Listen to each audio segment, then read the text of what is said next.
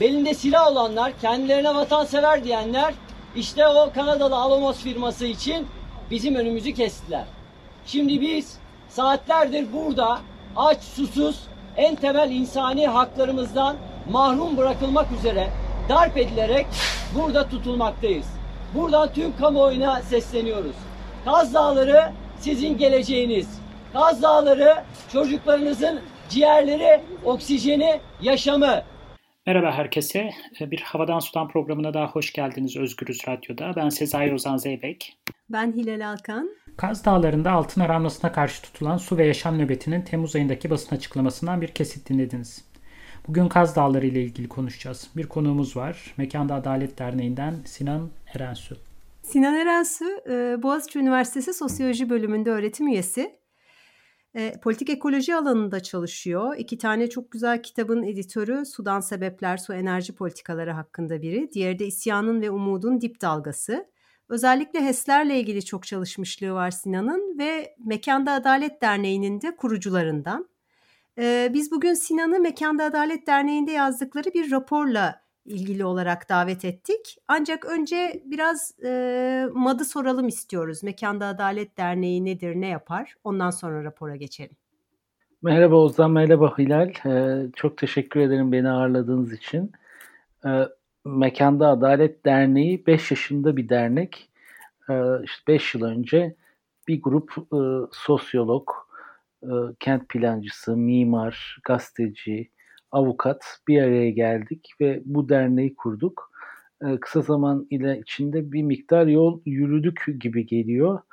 E, bu yaptığımız Çanakkale özelinde e, Kaz Dağları Kirli Altın çalışması bizim çevre adaleti programı altında yaptığımız bir e, çalışma. Bunun gibi iki temel programımız daha var. Bir tanesi kentsel politikalar programı. E, bir tanesi de e, MAT Akademi programı. Birazcık daha eğitim, araştırma ağırlıklı olan işleri altında koordine etmeye çalıştığımız bir e, program. E, Mekanda Adalet Derneği aslında kendi mekanıyla da yani hem kentsel ve kırsal mekanda olan bitenin sesi olmaya çalışan bir dernek hem de Karaköy'deki kendi mekanıyla da İstanbul'da ve ötesinde insanlara bir mecra açmaya çalışan bir dernek. Normal zamanlarda orada etkinliklerimiz oluyor, okuma gruplarımız oluyor, mentörlük çalışmalarımız oluyor. Gelenin gidenin bol olduğu ve öyle olmasını istediğimiz bir dernek mekanımız var. Lakin her şeyi vurduğu gibi pandemi bizi de vurdu. Uzaktan çalışıyoruz. E, uzaktan bu raporları tamamlama gayretindeyiz. Bu raporda aslında birazcık o yüzden birinci yıl seneyi devriyesine Kiraz'daki olayların yetişebildi. Derginizden de bahsedelim mi? Beyond İstanbul çok güzel bir dernek, dergi. Beyond İstanbul evet 3 ayda e, bir kabaca çıkan, yılda 3 bazen 4 sayı e, çıkan bir dergi. E, Beyond İstanbul'un kalıcı bir e, editör ekibi var. Bir de sayıların editörleri oluyor. Sayıları belirledikten sonra o sayının editör veya editörlerince işte çağrıya çıkılıyor. Böyle bir ne diyelim yarı akademik yani hem akademik e, yazılar var hem de o akademik yazılar aslında akademik e, olmayan kitleye de konuşmaya çalışan bir yarı akademik dergi hüviyetinde her sayı başka bir mekansal meseleye odaklanıyor. İşte müşterekler gibi, işte politik ekoloji gibi, mültecilik meselesi gibi en son sayımızda olduğu üzere e, konut aktivizmi meselesini aldık en son sayımızda. Çok şahane. Dinleyicilerimize Beyond İstanbul'un sayfasına bakmalarını tavsiye edelim. Ve Mekanda Adalet'in e, genel olarak yaptıklarını takip etmelerini e, söyleyelim. Bugün konuşacağımız e, e, Sinan'ın da söylediği gibi Kaz Dağları Kirli Altın raporu. Çok yönlü bir rapor bu. E, dünyadan örnekler var. E, Alamos'un maliyetleri var yani kalem kalem çıkarılmış. E, CEO'sunun yaptığı konuşmalar var. Bir zaman çizelgesi var. Bir haritalandırma çalışması var. Nerede ne kadar ruhsat verilmiş. Ve bir sürü söyleşi, orman mühendisleri, işte sosyologlar, belediye seviyesinde insanlar. Ve bir oradan ufak bir alıntıyla belki hani daha e, başlarda mekanda adalet olarak e, çevresel sorunları toplumsal adalet pen, penceresinden görüyor. Sağlıklı bir çevrede yaşamanın sadece ayrıcalıklı bir grubun değil tüm yurttaşların hakkı olduğuna inanıyoruz diye başlıyor rapor e, ve bu minvalde de devam ediyor. Önce şöyle bir soruyla başlayalım. E, madencilik sektörü son birkaç yıldır çok görünür oldu. Yani eskiden lise öğrencisiyken kendi zamanımdan hatırlıyorum. Yani her bir maden ocağının neredeyse bize coğrafya öğretmeni saydırırdı. Bilirdik. Hani az sayıdaydı. Şimdi galiba binlerce ocaktan bahsediyoruz. Ne değişti? Ne değişti? İşte son bir 10-15 e, yılda maden sektörünün bu kadar görünürlük kazanması, madenlerle ilgili gelişmelerin ve faaliyetlerin ve ona karşı yükselen protestoların ve itirazların bu kadar görünürlük kazanmasının sebebi aslında bir rastlantı değil. E, madenlerin sayısı son 10-15 yılda çok fazla arttı. Biz de e, bu hazırladığımız raporda ki o tarih çizelgesinde ayrıntılı göstermeye çalıştık bunun nedenini. E, bunun nedeni aslında işte yine son 10-15 yılda hukuki alanda madenlerin çıkartılmasına yönelik yapılan e, değişiklikler. Bu değişiklikler sayesinde madenlerin çıkartılması önündeki az sayıdaki engel de kaldırılmış oldu. E, raporda en fazla altını çizmeye çalıştığımız şeylerden bir tanesi de bu bugün ma- Türkiye'de maden yapılamayacak yer yok diyebiliriz. Ee, hiçbir koruma kalkanı hiçbir bölgeyi madenden korumaya yetmiyor. Madenden korumaya yetmediği gibi e, madeni çıkarma dışında maden çıkarma faaliyetini karşısına koyabileceğimiz herhangi bir e, toplumsal, kültürel, ekonomik faaliyet yok. Hiyerarşiler skalasında maden çıkartmak, e, enerji yatırımları da bunun gibi hiyerarşiler skalasının en üst pozisyonda konumlandırılmış. E, herhangi bir bölgede ya şunlar şunlar bunlar da var acaba böyle bir tercih mi yapsak diyecek bir yetki yok. E, bunu ortaya koyacak bir perspektif de yok. Ne var ne yoksa madenlerimiz her yerde hemen şimdi çıkartılsın perspektifiyle e, ilerleyen bir devlet aklı söz konusu. E, bunun sonucu olarak da e, her köşe başın maden e, arama için elverişli hale gelmiş. Gerçekten de öyle yani bugün e, bizim haritamızda da yani bu rapordaki haritada da görüyoruz. E, tema da aynı zamanlarda e, benzer hatta daha detaylı bir harita da çıkarttı. Çanakkale özelinde bu haritalar Çanakkale'nin birçok birçok yeri de değil yani %70 küsurunda e, maden sahası altı koca ilin. E, bu sadece Çanakkale'nin de değil başka il, illerde de 3 aşağı 5 yukarı benzer bir durum söz konusu. İşte bunun nedeni hiçbir koruma kalkanının kalmaması, madenciliğin yapılamayacağı bir koruma kalkanı yok, bir koruma bölgesi yok. E, tarım faaliyeti alanları da madene dönüştürülebilir. Ormanlarda maden çıkartılabilir. E, hatta e, işte milli parklarda da maden çıkartılabilir ve çıkartılıyor. E, bu iki sebep e, böyle bir maden madene hücum hali e, sonucu getirmiş durumda maalesef. Bir de buna acele kamulaştırmalar eklendi galiba.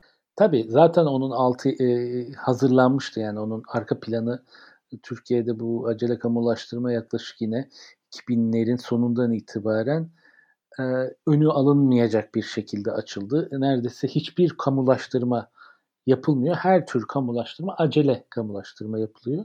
Dolayısıyla bir yerde bir şey yapma kararı verdikten sonra mülkiyetle ilgili bir sorun çıkma ihtimali söz konusu değil.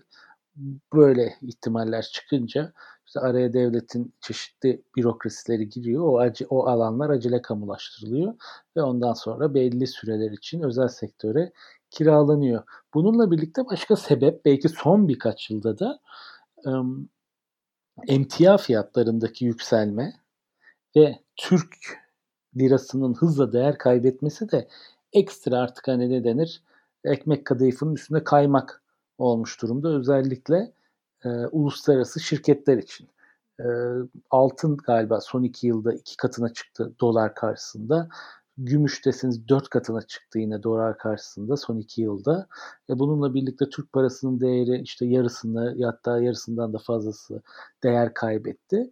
E bütün bunları üst üste konu yani Türk parası niye önemli? Çünkü yani verilen maaşlar e, emeğin karşılığı Türk parası veriliyor. E, bütün bunlar e, son yani 3-4 yıl öncesine göre de çok karlı hale getirdi.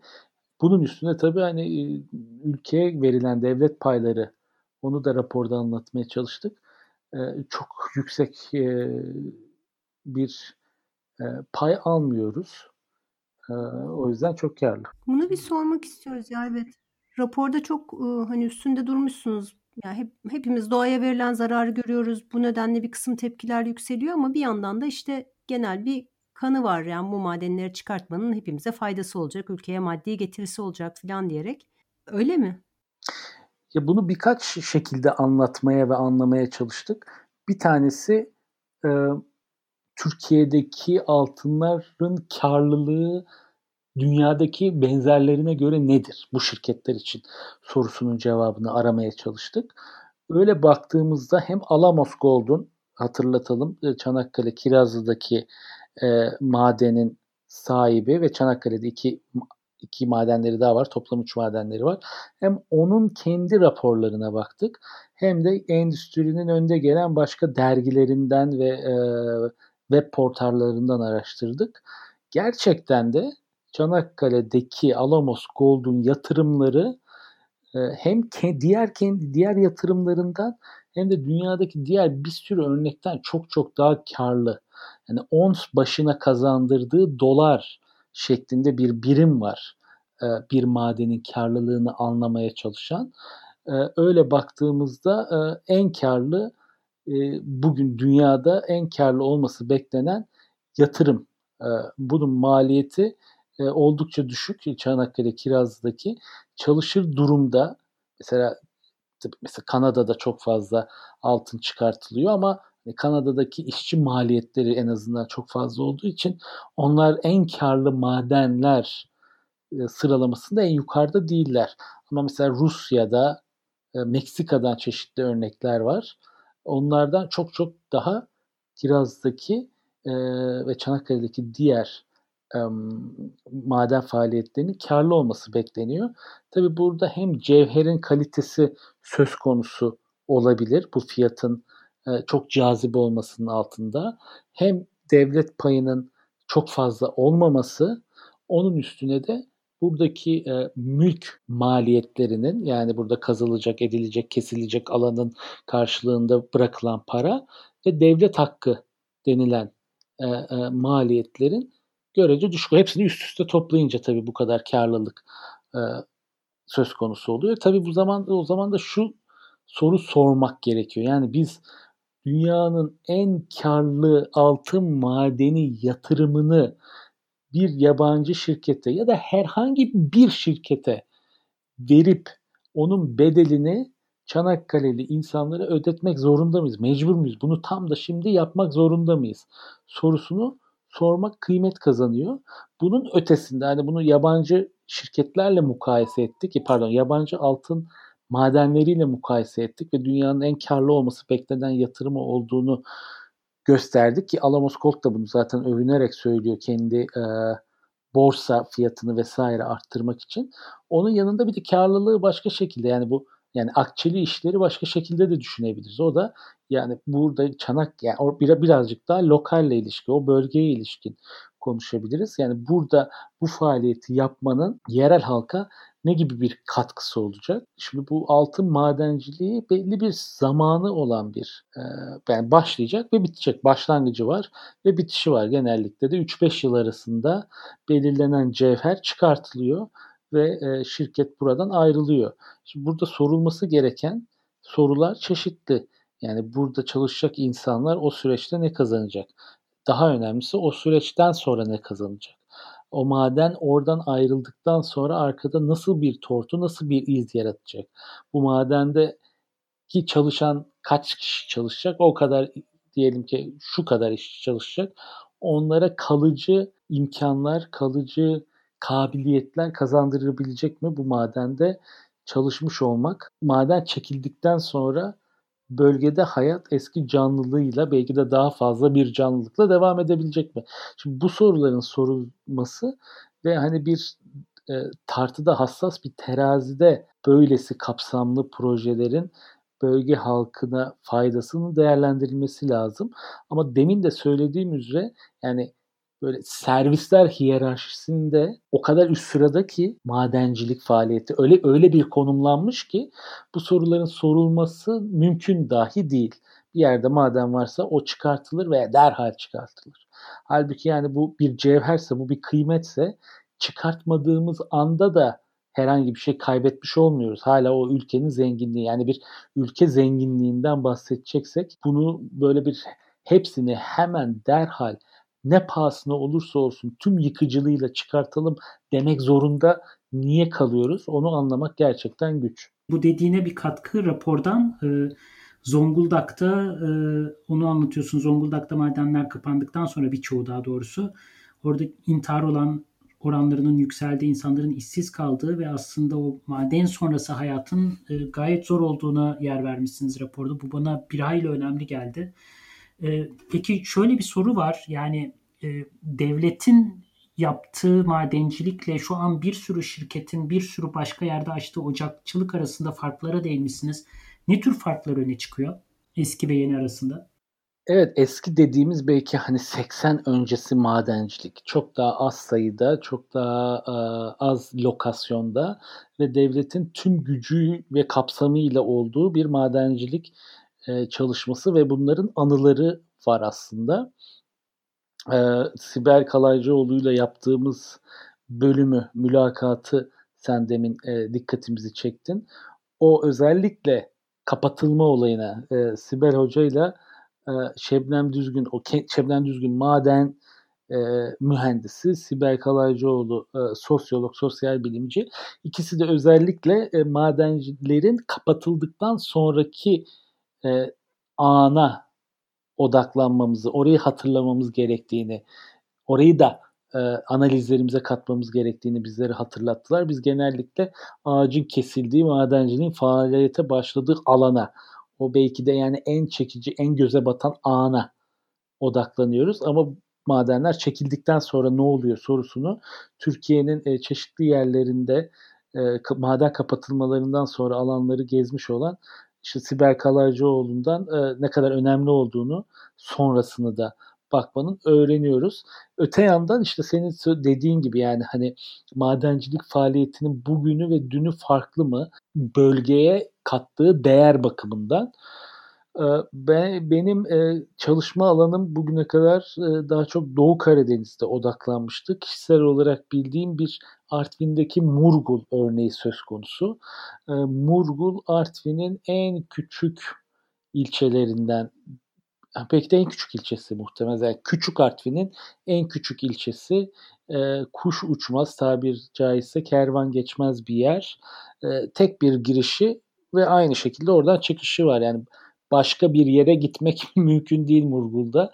Öyle dağlar arasında bir yer ama e, 1970'lerde 3 e, tane sinemasının, bir tane tiyatrosunun, birkaç tane gazinosunun olduğu e, böyle lokallerinin, spor sahalarının, kaloriferli lojmanlarının olduğu bir e, top, sosyal devletin kanlı canlı yaşadığı bir işçi kenti. Kent değil de işte bir kasabası Murgul. O günün anıları e, hala çok taze. Orayı gezdiğiniz zaman insanlar e, derhal bu anıları anlatmak istiyorlar ve Murgul'un nasıl bambaşka bir yer olduğunu hem kültürel anlamda hem sosyal anlamda ne kadar zengin olduğunu ve e, babalarının yani oradaki bir kuşak önceki çalışan işçilerin görece ne kadar iyi bir hayat yaşadıklarını, iyi paralar kazandıklarını, o iyi paralarda işte İzmit'ten, Bursa'dan genellikle Artvinlerin göçtüğü istikametler bunlar. Ev aldıklarını, sitelere girdiklerini falan filan anlatıyorlar. Yani e, eskinin madencilik faaliyeti birazcık böyle bir madencilik faaliyeti. Bunun işte 80 sonrası, 90 sonrası neoliberalleşmeyle hızla dönüştüğünü görüyoruz. Bugün Murgul'da madencilik faaliyeti devam ediyor. Madenciliği e, eti bakır. E, onun da sahibi Cengiz İnşaat. Cengiz İnşaat'ın ekmeğini bile Murgul'dan almadığı, tuvalet kağıdını bile Murgul'da hani bırakınız Murgul'a e, bir böyle bir sosyal hayat bahşetmeyi ya da iyi maaşlar, iyi işler sağlayabilmeyi e, tuvalet kağıdını, ekmeğini dahi Murgul'dan almadığını e, söylüyor bize Murgullular. E, böylesi ciddi bir dönüşüm var madencilikte. Ha bu şey demek değil tabii ki yani madencilik faaliyeti e, 80 öncesi harikuladeydi. Yani hiçbir çevre sorunu falan filan yoktu. Noktasına varıncaya kadar romantikleştirmenin anlamı yok ama öte yandan da hani madenciliğin e, bulunduğu noktaya bir şey kattığı bir dönem artık bahsetmek mümkün değil. Daha çok hani bu hafriyatçılığın klasik e, simgesi olan hani oradan cevherin kazanıp götürülmesi veya oraya bir kocaman çukurun dışında hiçbir şey bırakılmadığı e, madencilik döneminden geçiyoruz diyebiliriz en azından işte Murgul örneğini birazcık daha ayrıntılı konuşabilirsek. Murgul örneği gerçekten çok çarpıcı oldu. Çok teşekkürler bunun için. Ee, bir de ya bu hani e, işçi hakları ve işte sosyal dokuda yarattığı etkilerden bahsettin. Ee, bir de ta, bir, bir tarafı da tabii madenler kapatıldıktan sonra çevreye üzerinde yarattıkları etki hemencecik kaybolmuyor. Raporda bu orman mühendisi Oğuz Kurdoğlu ile yaptığınız söyleşide e, kamuya ait ormanlardaki derelerin Amerika Birleşik Devletleri'nde 15-20 bin kilometrelik bölümünün 100 yıl önce terk edilen madenlerin asit drenajından hala etkilendiğini e, söylüyor orada Oğuz Bey. Yeraltı sularındaki azalmaların hala bu 100 yıl önceki madencilikten kaynaklandığını söylüyor. E, projelerde de bir rehabilitasyon imkanı varmış gibi gözüküyor sanki. Bir kısım başka söyleşilerde de rehabilitasyona vurgu yapılıyor. Bu mümkün mü? İyi bir örnek var mı?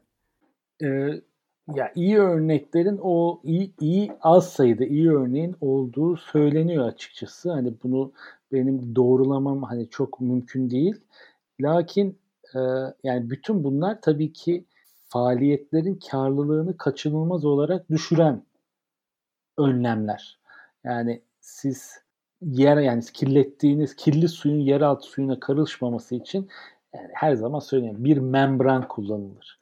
İşte ama yani hani bir membran kullanmak var işte başka bir membran kullanman gerekecek. Öbür taraftan bilmem ne önlemini alman gerekecek. Ee, maden sahasını boşalttıktan sonra orasının kültürel, sosyal vesaire rehabilitasyonu için ciddi bir ödenek ayırmak gerekecek. Ee, orada hayatın devam etmesi için belki ekstra bir kaynak yaratılıp bölgedeki hayatın farklı ekonomik faaliyetlerle sürdürülmesini garanti etmeniz gerekecek vesaire. Bütün bunları üst üste koyduğumuzda belki de o noktana bakıldığında bu karlılıklar elde edilmeyecek. Bu karlılıklar elde edilmediği zaman da e, madencilik faaliyeti birçok noktada yapılmayacak. Çünkü bunun bedelinin içselleştirmesi gerektiği anlaşılacak. Bu içselleştirmeye e, yani dışarı atılan, halkın omzuna atılan ya da 15-20 yıl sonrasına atılan bedeli ne şirket ne devlet ödemek istemediği takdirde o zaman bu madencilik faaliyeti de karlı olmaktan çıkacak. Belki o noktada çok az sayıda madencilik faaliyeti yapılacak. Ee, ama yani bu noktada değiliz. Bu noktadan çok uzağız anladığımız kadarıyla. Evet öyle gözüküyor.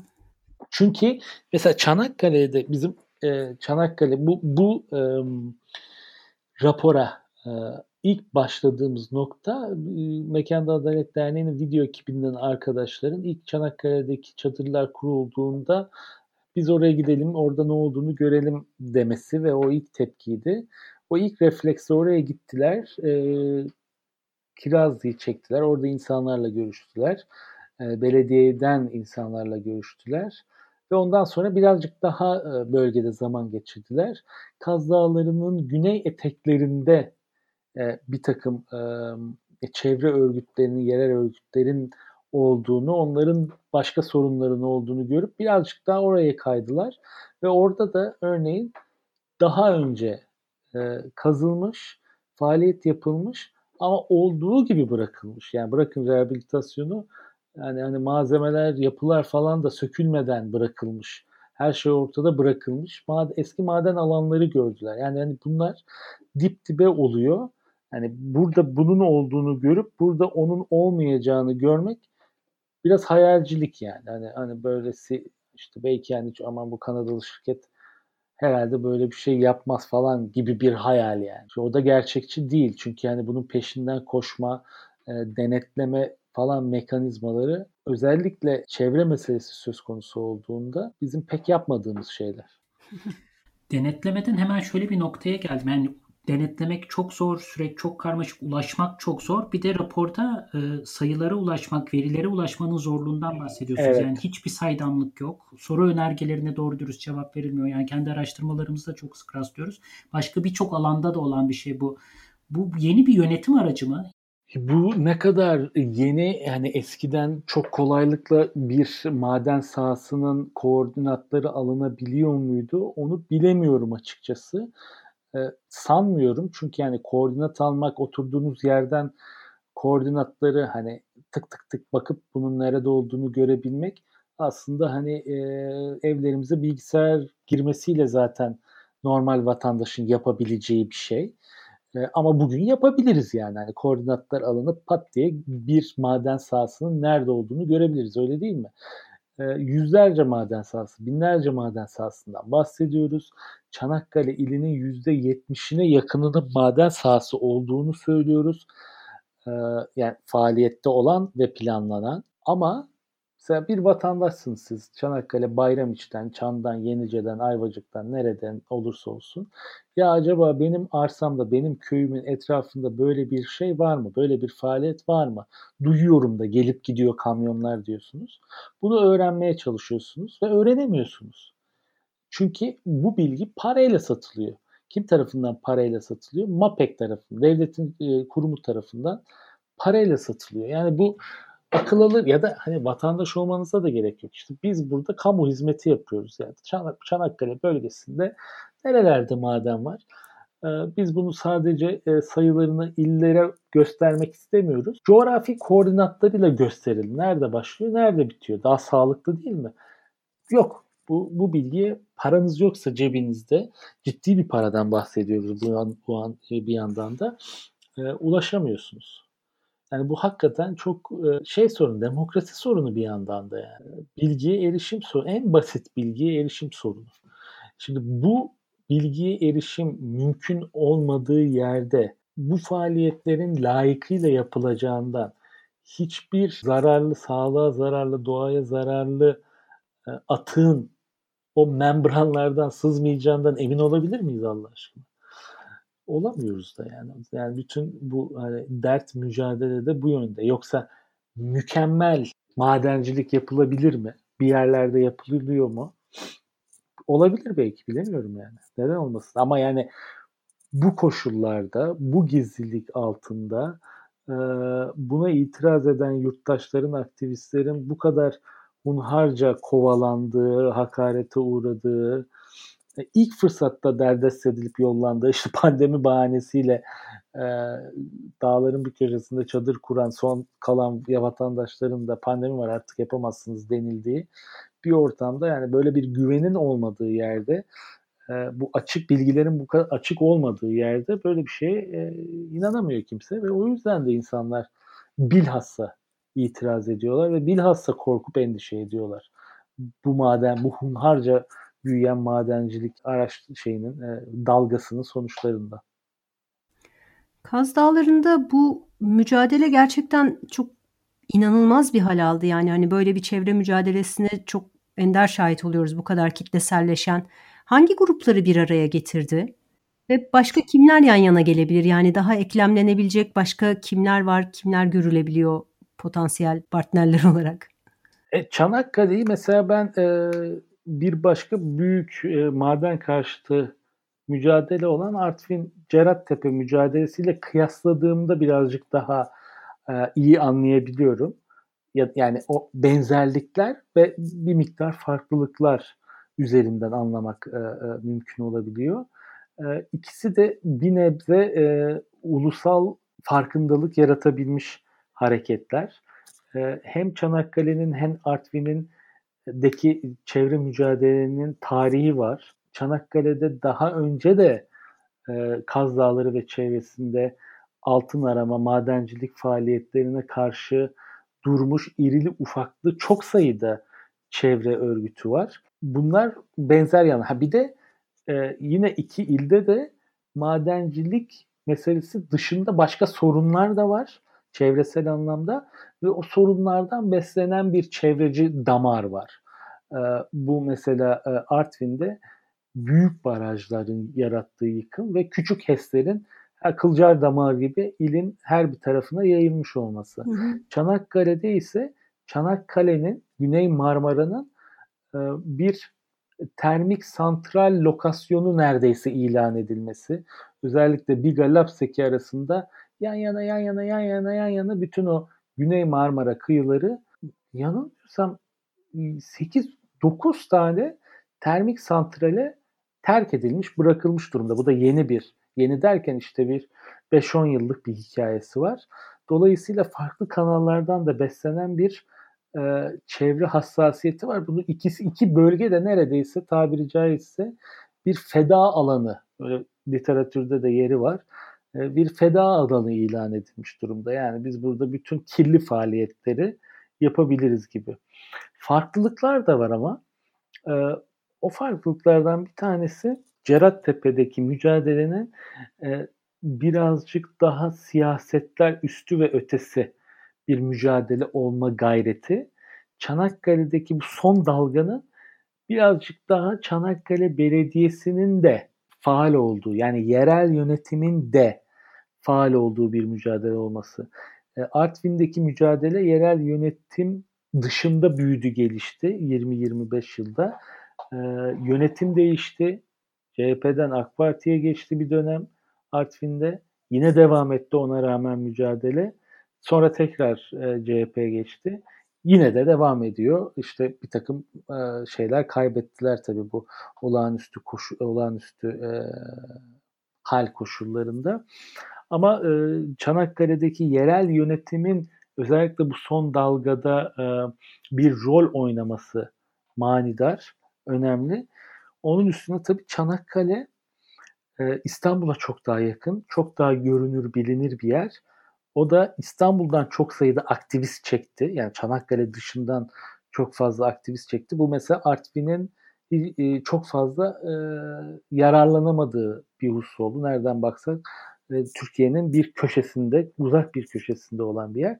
Bir de e, Çanakkale'nin e, bir şekilde yani siz de katılırsınız herhalde bir hani doğa ve yazlıkçı çeken bir yanı da var. Özellikle Edremit Körfezi etrafında ve hani daha güney yazlık yerlerimize nazaran bir miktar daha orta sınıf ve bir iki bir miktar daha sol gelenekten gelen yazlıkçıları böyle bir kategoride böyle arka arkaya kafadan atabilir miyim bilmiyorum ama herhalde dinleyenler de katılır. Dolayısıyla hani e, iletişim kanallarına ve medya kanallarına bir miktar daha açık olduğu için bundan yararlandı. Bir de Çanakkale'nin tabii Çanakkale geçilmez 1918 e, e, ne diyelim belleğinin üstüne de böyle bir e, bir de Kanadalı bir şirket olunca milliyetçi bir yere de oturdu Çanakkale'deki mücadele. Hele hele e, belki ucundan bizim mekanda adaletin de rolü var. Biz çevirmiştik ilk e, bulup e, o CEO'nun yani Türkler taş taşımayı çok iyi biliyor, çok memnunuz orada çalışmaktan e, sözlerini. O da biraz böyle şeye dokundu. Onura gurura dokundu. E, tabii onun da bir sıkıntılı bir hani artısı eksisi söz konusu. Onu da konuşuruz belki. Yani maalesef sürenin sonuna geldik. Daha konuşacağımız çok şey vardı. Özellikle de bunu çok merak ediyorduk. Hani bu milliyetçilik, bu yerlileşme, madenciliğin yerlileşme meselesini falan konuşasımız vardı. Ee, ama ne yazık ki vakit bitti. Dinleyicilerimizi rapora yönlendirelim. Okusunlar. Çünkü biz burada çok azını konuşabildik. Çok çok teşekkür ediyoruz Sinan. Çok sağ olun. Ben teşekkür ederim. Kaz Dağları'nda Alamos'un ruhsatı şimdilik askıya alındı ama bundan sonrası belirsiz. Umuyoruz ki bir rapor daha yazmanız gerekmez. Ufuk'ta Cengiz Holding'in bir maden arama çalışması var galiba Muratlı köyünde. Hemen yakında yine Koza var. Onlar için yapılacak olanları önümüzdeki günlerde göreceğiz sanıyorum. Tabii Artvin'deki maden de 25 yıl önce önce e, Kanadalı bir şirket, sonra o Kanadalı şirket başka bir Kanadalı şirkete verdi ve en sonunda da e, Cengiz Holding'de kaldı. Yani bu süreçlerin sonunda maden yerlileşip millileşebilir lakin madenin yarattığı yıkım pek de fazla değişmeyebilir. Hatta daha da kötüleşebilir açıkçası. Ya çok sağ ol hakikaten e, havadan sudan ekoloji meseleleri direniş meselesi, insanların verdiği mücadele, toprağını, suyunu, havasını savunan insanların hikayelerini toplamaya, derlemeye çalışıyoruz. Sinan çok sağ ol katkın için. E, iki hafta sonra yeniden görüşmek üzere Özgürüz Radyo'da. E, hepinize iyi günler diliyoruz. Hoşçakalın. Hoşçakalın.